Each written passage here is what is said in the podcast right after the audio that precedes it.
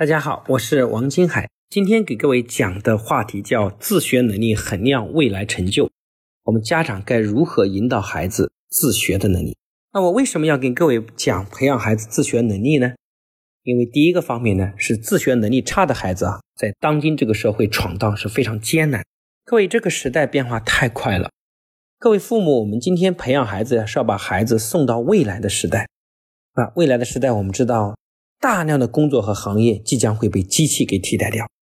按照正常的推算呢，会有百分之七十的行业会被人工智能给替换。知识更新的速度太快了，一个世界五百强企业的寿命也在大幅度缩短。从以前到处是百年企业，现在就变成了可能平均寿命只有不到四十年。然后一个人的职业生涯大概从二十五岁到六十五岁，也将近四十年。那么，所以你看，一个人刚开始。第一份工作在一个企业，后来这个企业做到世界五百强，最后当他退休，这样的可能性是微乎其微的。所以，代表一个人在一个行业或者一个岗位干一辈子的时代已经结束了。所以，未来我们孩子所生活的年代呢，他即将会面临人一辈子大概要换两到三个不同的行业，要做五到七份工作。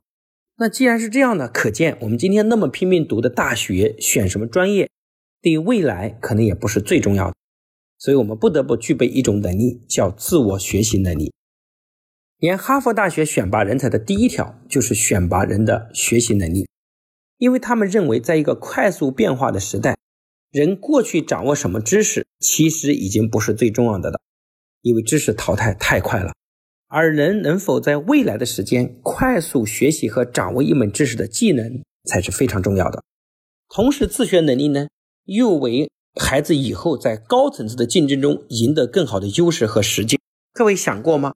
一个人精力最旺盛的学习时间大概是在二十岁左右到二十五岁以后呢，人的学习能力就大幅度下降了。但是我们想想看，我们二十岁以前都在应付考试，到了二十三四岁呢，在读大学的时候又在打游戏，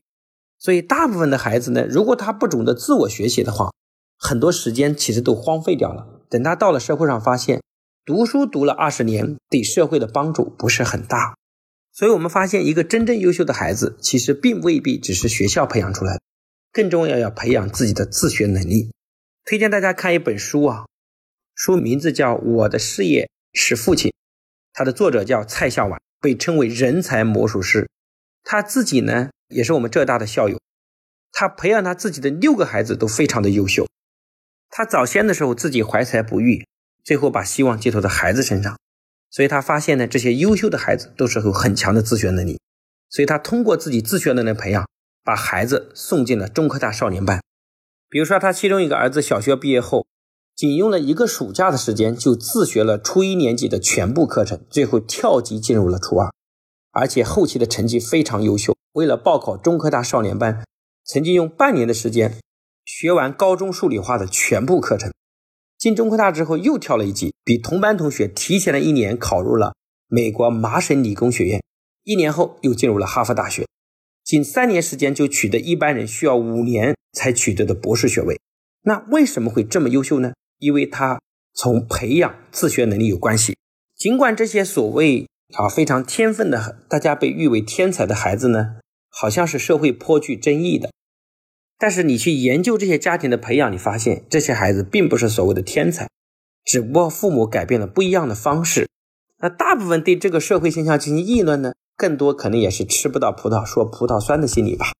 而且同时呢，如果你跟随我们一直学习，我们在培养孩子智力的同时，把他的情商、抗挫力都提升的话，包括自制能力都提升，我想应该是一个非常优秀的孩子。一个孩子的自学能力，他获得的不仅仅是知识，更重要是智慧和能力，为以后的高层次的竞争赢得更大的优势。那这种优势呢，越到高处就越明显发挥出来。那今天呢，我们来给各位交流一下，培养孩子自学有三个秘密武器。第一个就是要从小培养，循序渐进。自学能力必须从小开始培养，以这种循序渐进的方式进行。那么在生活中，如果让孩子自己独立解决各种各样的问题，读书方面，让孩子把以前自己不懂的地方自己弄懂，养成预习功课的习惯，那这是培养孩子自学能力的重要的关键。第二步呢，就是要制定阶段性的目标。那么，当孩子发现孩子自学潜力不错的时候呢，就要尽快制定一个阶段性的总体目标，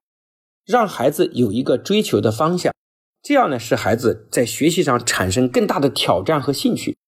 我就见过有个妈妈呢，她的孩子在七岁的时候已经读了一千五百本书了，她把很多数理化的知识都当兴趣书给读掉了，她根本不是为了应试，她读的很有乐趣。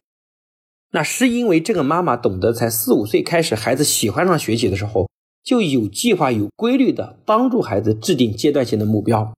所以我们要学会把总体的目标分解成一个个切实可行的目标，制定详细的时间表，让孩子找到成就感，一步一步的完成，让他在学习过程中尝到成功的喜悦。当然，有很多具体性的操作步骤，我们在后期的很多课程和线下的活动中都会教很多孩子来学习。我们现在已经帮助很多孩子培养他的自学能力。在不断的自我挑战中，这些孩子呢，学习上进步非常快，而且我估计有很多孩子也是中科大少年班的潜力的好苗子。第三点呢，就是要自学，要学会扬长避短。那么，首先选择孩子认为自己最有优势的课程开始，因为优势的课程学起来很有兴趣，而且兴趣呢又让自学的劲头更大，效果更好。那么，学习好这一课之后呢，他就能以这一课的经验推广到其他的科目，千万不要在基础差的课程上开头。我们这里呢叫优势发挥法，但是现在很多学生和家长都喜欢让孩子补劣势，刚开始把孩子最差的课补救，结果搞得孩子在学习兴趣上大量的下降，弄得自己仿佛不可救药一样。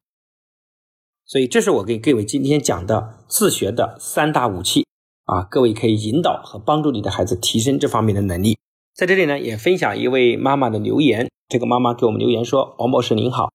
从今年的九月中旬开始，无意间在喜马拉雅书上听到您的课程，非常的幸运。